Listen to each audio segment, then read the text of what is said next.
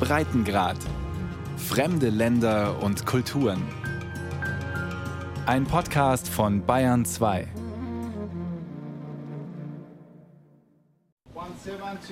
Die letzten Kommandos an die Deutschen. 29. Juni, Ortszeit 23.15 Uhr, Masai Sharif.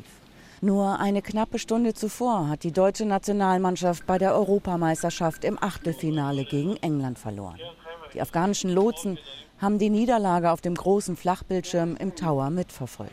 Und wie immer auf die Deutschen gehalten. Jahrelang haben sie ja Seite an Seite mit ihnen zusammengearbeitet. Und dann, kurz vor knapp, schauen sie auf den neuen Flugplan und realisieren, die Maschine vom Typ A400M, die jetzt abhebt, wird endgültig der Flieger sein, der die letzten deutschen Soldaten aus Afghanistan rausbringen wird.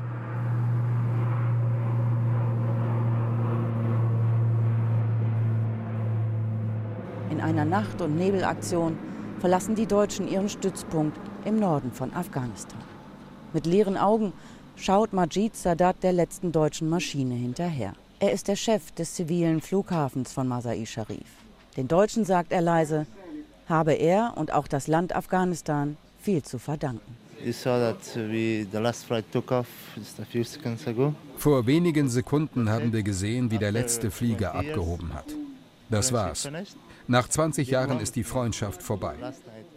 Gestern Abend haben sie mir hier noch versprochen, eines Tages kommen wir als Touristen zurück, mit unseren Familien, nicht als Soldaten. Touristische Ausflüge und ein familiäres Wiedersehen in Afghanistan dass dieses Versprechen je eingelöst wird, daran kann hier gerade niemand glauben. Mehr noch, es muss wie blanker Hohn für die Afghanen klingen. Die Taliban haben sich bis wenige Kilometer vor die Stadtgrenze von Masai Sharif herangekämpft. So nah waren sie noch nie. Der Norden von Afghanistan, für den die Deutschen jahrelang zuständig waren, versinke nun in Chaos, sagt Flughafenchef Sadat. Das ist das Ergebnis, weil die ausländischen Truppen abziehen. Das hat Auswirkungen auf die Sicherheitslage im Land. Alle Soldaten sind im höchsten Alarmzustand. Aber das geht auch auf die Psyche aller Afghaninnen und Afghanen. Keiner kann gerade mehr in Ruhe schlafen. Seit dem 1. Mai, als der Abzug der NATO-Truppen offiziell begann, haben die Taliban in zahlreichen Offensiven so viele Bezirke im Land eingenommen, dass sie nun weit mehr im Land kontrollieren als die afghanische Regierung. Bei den Kämpfen sind viele Soldaten der Regierung ums Leben gekommen, wurden verwundet, gefangen genommen. Aber es gibt auch einige Polizisten und Sicherheitskräfte, die einfach kapituliert haben. Von den US-Truppen waren die afghanischen Soldaten jahrelang aus der Luft unterstützt worden. Die NATO-Soldaten hatten die afghanischen Truppen bei schwierigen Manövern begleitet. Nun fehlt die militärische Unterstützung genauso wie die moralische Rückendeckung. Düstere Prognosen von US-Geheimdiensten gehen davon aus, dass die afghanische Armee und damit auch die Regierung in wenigen Monaten zusammenbrechen könnte. Flughafenchef Sadat macht sich große Sorgen, dass die Taliban seinen Flughafen angreifen und es keine Chance gibt, ihn zu verteidigen. Als die Deutschen noch hier waren, habe ich sie einfach angerufen. Sie haben gesagt, kein Problem, wir sind hier. Und sind sie weg? Und wen soll ich nun um Hilfe bitten?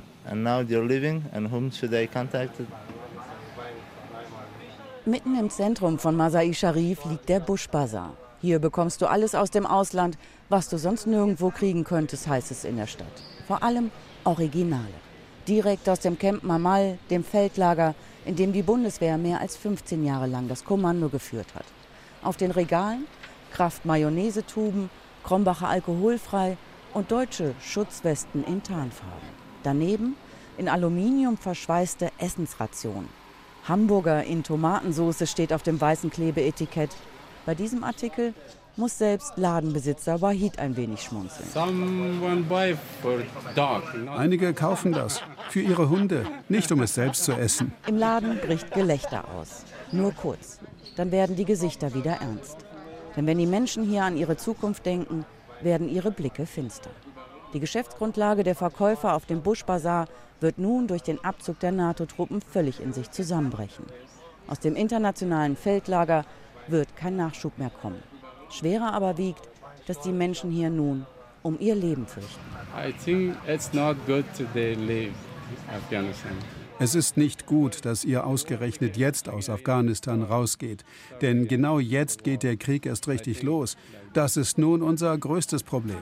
That's the main problem. Ausgerechnet im Norden haben die Taliban ihre Offensiven seit dem Beginn des Abzugs der NATO am 1. Mai besonders vorangetrieben. Das ist kein Zufall, sondern eine besonders clevere Strategie der Islamisten. Während des Bürgerkriegs in den 90er Jahren galt die Nordallianz als Bollwerk gegen die islamistischen Taliban. Nun wollen die Taliban verhindern, dass sich zum wiederholten Male mächtige Kriegsfürsten zusammenschließen, die ihnen erneut die Stirn bieten könnten. Dort, wo die Bundeswehr jahrelang zuständig war, könnte sich das Schicksal für Afghanistan entscheiden. Denn wenn der Norden fällt, davon sind die meisten überzeugt, wird auch das gesamte Land in die Hände der Taliban fallen. Die afghanische Regierung spricht nun schon seit Wochen davon, dass im Norden eine große Gegenoffensive geplant sei, die nun ohne die Beratungen der Bundeswehr ablaufen muss. Dort, wo die deutsche Truppe stationiert war, ist jetzt die Luftwaffe der afghanischen Armee untergebracht. Bislang war vor allem die Luftwaffe der USA für die afghanischen Truppen ein zentraler Faktor im Kampf gegen die Taliban. Die afghanische Armee habe nun mehrere Hubschrauber von den USA erhalten und die Luftwaffe werde sich neu aufstellen, sagt Generalmajor Kanula Chuja. Der Kommandeur ist erst wenige Tage vor dem Abzug der Bundeswehr in den Norden versetzt worden. Auf dem Hof der Kaserne am Stadtrand von Masai Sharif spricht er den jungen Rekruten Mut zu. Nach nur wenigen Wochen werden die jungen Männer schon im Kampf eingesetzt werden. Der neue Kommandeur hat sich zum Ziel gesetzt, den Norden wieder zurückzuerobern. The main thing is that I'm not gonna leave the major das Wichtigste ist nun, dass ich nicht zulasse, dass unsere Gegner auch die Städte einnehmen und es zudem nicht schaffen, wichtige Industriestandorte von uns zu besetzen. Wir müssen sie zurückdrängen. Sie sollen wieder zurück in die Wüste und in die Berge.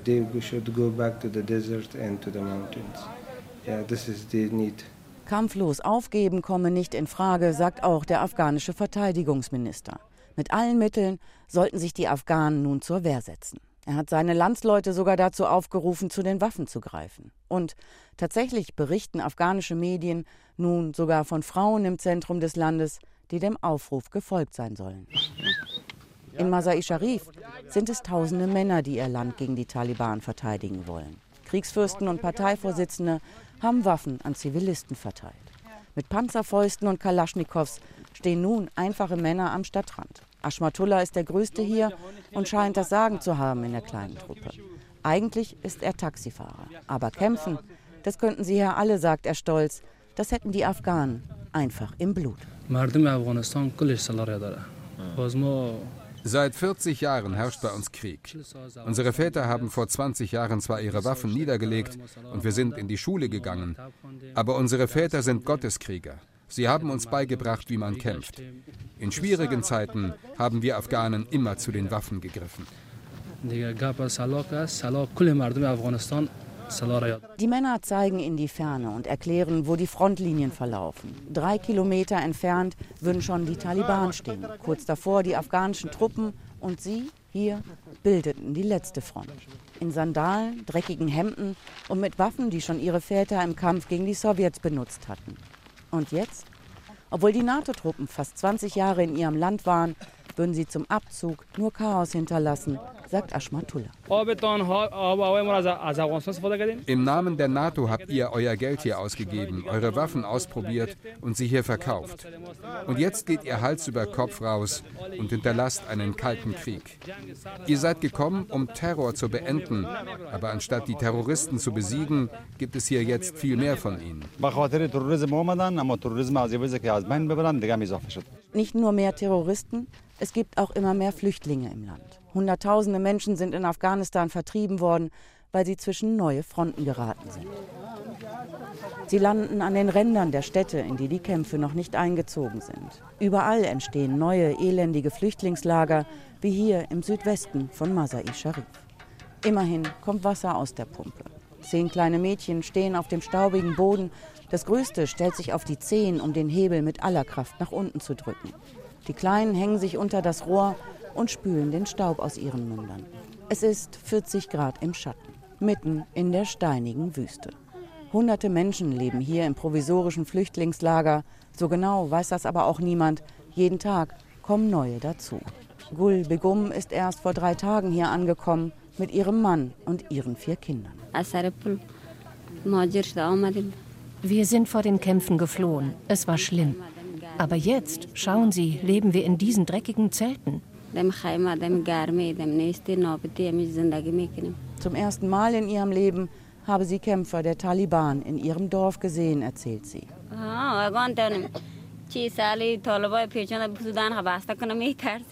Vor denen haben wir große Angst. Die Taliban tragen Turbane und Tücher vor ihren Gesichtern. Die kennen keine Gnade. Sie bringen einfach Leute um. Als ich klein war, haben sie auch meinen Bruder getötet.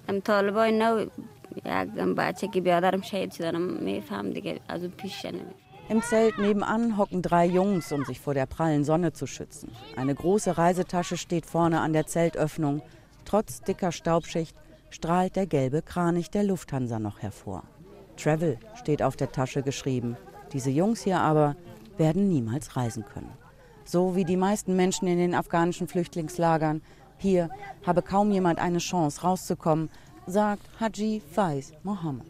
Er war Bürgermeister in seinem Ort in der Provinz Balch. Diese Region gehört zu den ältesten Siedlungsgebieten in Zentralasien und gilt als die Wiege der iranischen Zivilisation. In der Antike hieß diese Gegend übersetzt goldenes Pferd. Hier führten wichtige Handelsrouten durch. Und jetzt kämpfen die Menschen hier ums Überleben. Unser Leben ist in großer Gefahr. Als die Ausländer noch hier waren, war alles ruhig. Aber jetzt, wo sie raus sind, ist die Situation sehr schlimm geworden. Wenn wir könnten, würden wir nach Pakistan oder in den Iran fliehen, aber wir haben kein Geld. Wir haben überhaupt keine Chance. Gul Begum macht sich vor allem Sorgen um ihre Kinder. Ihre beiden Mädchen hocken im Zelt auf dem steinigen Boden neben ihr und hoffen darauf, dass ihr Vater auch heute wieder etwas zu essen besorgen kann. Ich wünsche mir einfach nur Frieden, damit meine Kinder wieder in die Schule gehen können. Seit Monaten sitzen die Taliban mit Vertreterinnen und Vertretern der afghanischen Regierung an einem Verhandlungstisch, um über einen möglichen Frieden zu beraten. Das machen sie außerhalb des Landes, in Katars Hauptstadt Doha. In Afghanistan selbst setzen die Taliban alles daran, militärisch die Macht im Land zu erzwingen. Auch wenn in den Provinzhauptstädten und in der Hauptstadt Kabul noch keine großen Kämpfe ausgebrochen sind, sicher können sich die Menschen hier auch nicht fühlen. Zum Opferfest im Juni schlagen gleich neben dem Präsidentenpalast in Kabul Raketen ein, mitten im Gebet von Präsident Ashraf Ghani und anderen hochrangigen Politikern. Der TV-Sender Tolo News hat live mitgefilmt. Niemand läuft weg, einige Männer zucken nur kurz zusammen. Dann beten alle weiter, als sei nichts geschehen. Der sogenannte Islamische Staat bekennt sich zu dem Anschlag. Ein weiterer kriegerischer Mitspieler in Afghanistan. An den Fensterscheiben im Auto rauschen in Kabul überall dicke graue Betonwände vorbei. Die Hauptstadt hat sich in den letzten Jahren in eine Festung verwandelt. Stacheldraht, Checkpoints, bewaffnete Männer. Auch der größte Fernsehsender des Landes, Tolo News, gleicht von außen einem Hochsicherheitsgefängnis. Statt nach einem Passierschein fragt einer der Wachmänner, ob wir Waffen dabei hätten. Die seien hier nicht erlaubt und müssten am Empfang abgegeben werden. Hunde beschnüffeln das Auto, Wachmänner öffnen den Kofferraum und schauen mit Spiegelstangen unter das Fahrzeug. Mehrere Schleusen und Röntgengeräte später begrüßt der Geschäftsführer herzlich auf Deutsch. Was kann ich Ihnen anbieten? Shafiq Goari hat in Paderborn studiert und war dann jahrelang für die Deutsche Gesellschaft für internationale Zusammenarbeit tätig. Selten, sagt er, würde er was Negatives über die Deutschen sagen. Aber jetzt müsste es mal sein. Feigabsen. Nach der Nebelaktion. Unbegründet. Sie haben so viel Gutes gemacht. Ich bin persönlich sehr sauer, andererseits auch enttäuscht. 20 Jahre lang hat Shafiq Goari sein Land mit aufgebaut, die Pressefreiheit genutzt um den größten Nachrichtensender des Landes zu leiten. Er ist verantwortlich für 600 Menschen, die für die Mediengruppe Mobi arbeiten. Elf seiner Kolleginnen und Kollegen sind bei Anschlägen und gezielten Attacken in den letzten Jahren ums Leben gekommen. Dennoch hat hier kaum jemand aufgegeben. Sie wollen weiter berichten, was in Afghanistan vor sich geht. Eine Errungenschaft der letzten 20 Jahre. Unter den Taliban waren Fernseher verboten und sämtliche TV-Sender sind über Nacht verschwunden. Nur streng religiöse Radioprogramme wurden gesendet oder Propagandanachrichten in Zeitungen verbreitet. Jetzt, da die Presse endlich einen hohen Stellenwert für die afghanische Gesellschaft habe, würden die westlichen Länder einfach aus seinem Land abziehen, ohne irgendeine Bedingung zu stellen. Das macht den TV-Geschäftsführer fassungslos. Es ist schade, äh, wenn man jetzt äh, nach 20 Jahren sich wieder da sieht, wo man angefangen hat. Es wäre schade, wenn alles jetzt verloren ginge. Shafik Gori hat viele harte Zeiten in Kabul miterlebt. Den Krieg der Sowjetunion, den anschließenden Bürgerkrieg, die Zeiten der Taliban Ende der 90er Jahre aber, sagt er, seien die schlimmsten gewesen. Diese Stadt war eine tote Stadt. Die Angst bei den, bei Jugendlichen, bei Frauen, fast die ganze Stadt war ein Bettler. Lehrerinnen mit Burka. Man konnte an die Hände sehen, dass, als sie um Geld gebeten haben, dass die von sehr guten Familien oder gebildete Familien kommen, weil nichts gab. Das, was der Fernsehchef beschreibt, hat Fatima Yusufi am eigenen Leib zu spüren bekommen. Die Lehrerin hatte während des Taliban-Regimes heimlich über zwei Jahre lang Mädchen unterrichtet.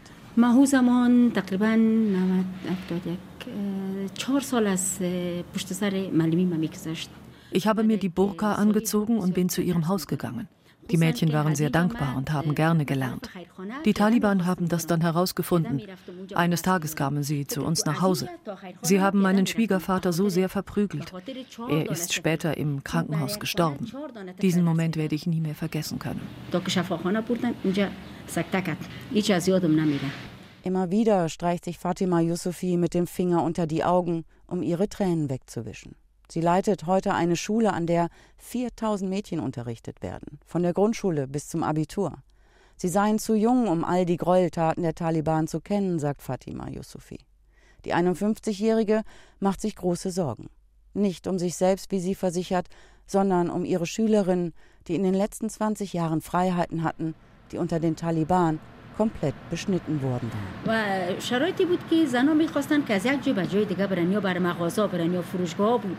Wir Frauen durften nicht einmal alleine auf die Straße. Dein Ehemann musste dich begleiten, selbst wenn wir nur kurz in einen Laden gehen wollten, um Lebensmittel zu besorgen. Sie haben mich geschlagen, wenn mein Bruder mich begleitet hat. Es musste mein Ehemann sein. Was immer auch in Zukunft geschieht, Fatima Yusufi will in Afghanistan bleiben. Bis zum letzten Blutstropfen, sagt sie, wolle sie ihr Land unterstützen und ihre Mädchen, auch wenn die Taliban wieder an die Macht kommen, nicht im Stich lassen.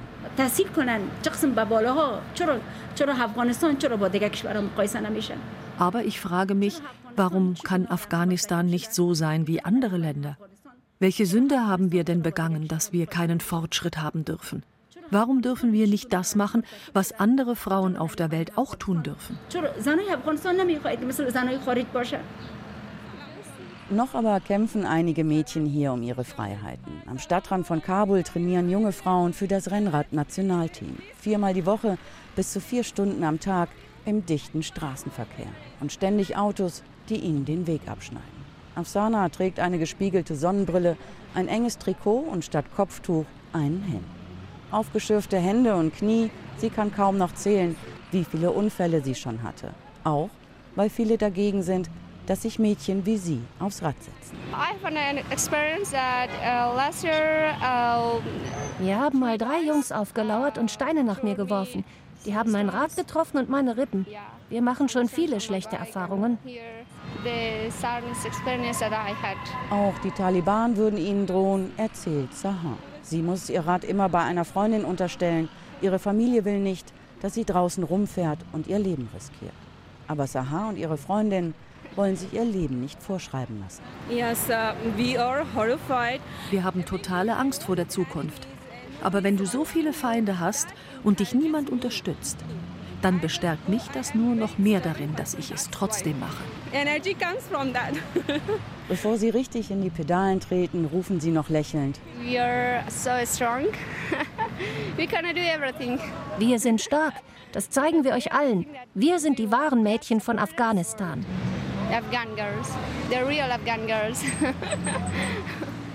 Die Taliban, die seit Monaten mit Vertreterinnen und Vertretern der afghanischen Regierung verhandeln, geben sich, was die Rechte der Frauen angeht, tatsächlich offener als noch vor 25 Jahren. Im Interview sagt Sprecher Suhail Shahin, dass die Sorgen um die Frauen in Afghanistan völlig unbegründet seien. The women have uh, rights uh, of education and work. Wir verpflichten uns auch, ihnen ein sicheres Umfeld zu bieten, in dem sie mit Sicherheit arbeiten und Bildung erhalten können. Bekanntermaßen gibt es derzeit viele Fälle von Vergewaltigung, häuslicher Gewalt und Belästigung von Frauen. Wir würden Maßnahmen ergreifen, damit das unter einer neuen islamischen Regierung nicht passiert.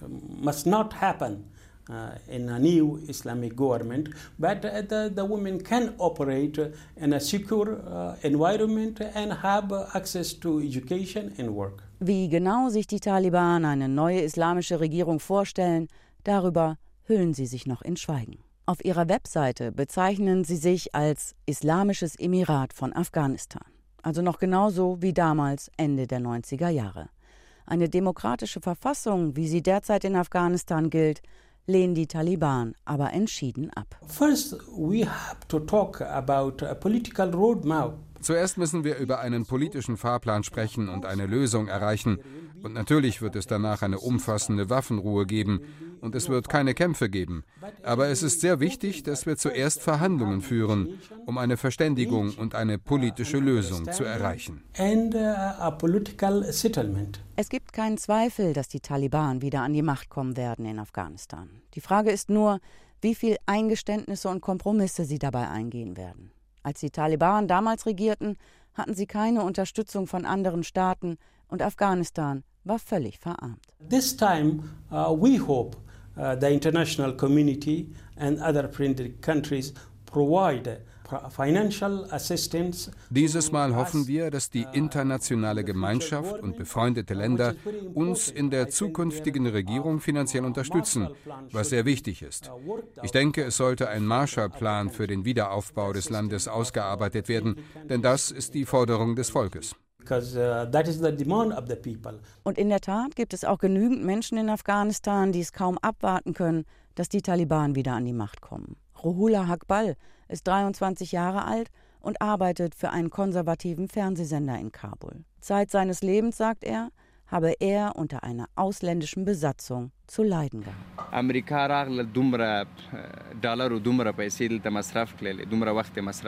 Sie haben hier so viel Geld investiert. Für was? Sie haben so viele unschuldige Leute auf dem Gewissen, haben im Namen des Krieges gegen den Terror hier Häuser zerbombt von einfachen afghanischen Menschen.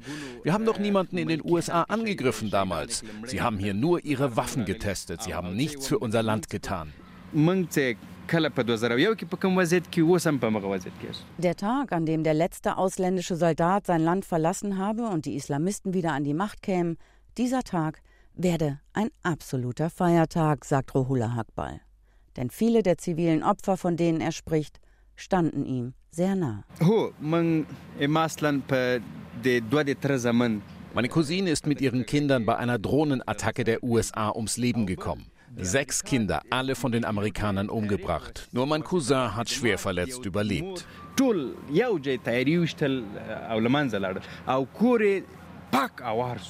Er will diese Demokratie nicht, er will, dass in seinem Land islamisches Recht gesprochen wird. Die Werte im Westen hätten mit denen in Afghanistan nichts zu tun. Rohullah Hakbal wünscht sich auch nichts sehnlicher als Frieden in seinem Land. Das ist wohl das Gefühl, das die meisten Menschen in Afghanistan teilen. Majid Sadat, der Flughafenchef in Masai Sharif, kann sich einen Frieden in seinem Land derzeit noch nicht vorstellen. Er hat, wie so viele andere Menschen in Afghanistan, seit dem Abzug der NATO nur noch unruhige Tage und Nächte. Wir essen mit Sorgen, leben mit Sorgen und wir schlafen mit Sorgen. Als Bruder, Vater und Familienoberhaupt lasten die größten Sorgen auf mir. Und auch als Flughafenchef mache ich mir Sorgen. Wir stehen vor großen Herausforderungen. Wir müssen den Flughafen nun alleine bewachen. Und ich hoffe, möge Gott uns helfen, dass mein Flughafen nicht angegriffen wird. Aber derzeit kann noch niemand absehen, wann ein Waffenstillstand im Land erreicht werden kann. Die Taliban sagen, sie hätten kein Interesse daran, Provinzhauptstädte oder gar die Hauptstadt Kabul anzugreifen. Zu groß sei das Blutvergießen in der Bevölkerung. Anfang Juli hatten sie angekündigt, einen schriftlichen Friedensplan vorzulegen. Auch wenn viele Menschen in Afghanistan schon jetzt einen Frieden wünschen, wollen die meisten ihn nicht um jeden Preis.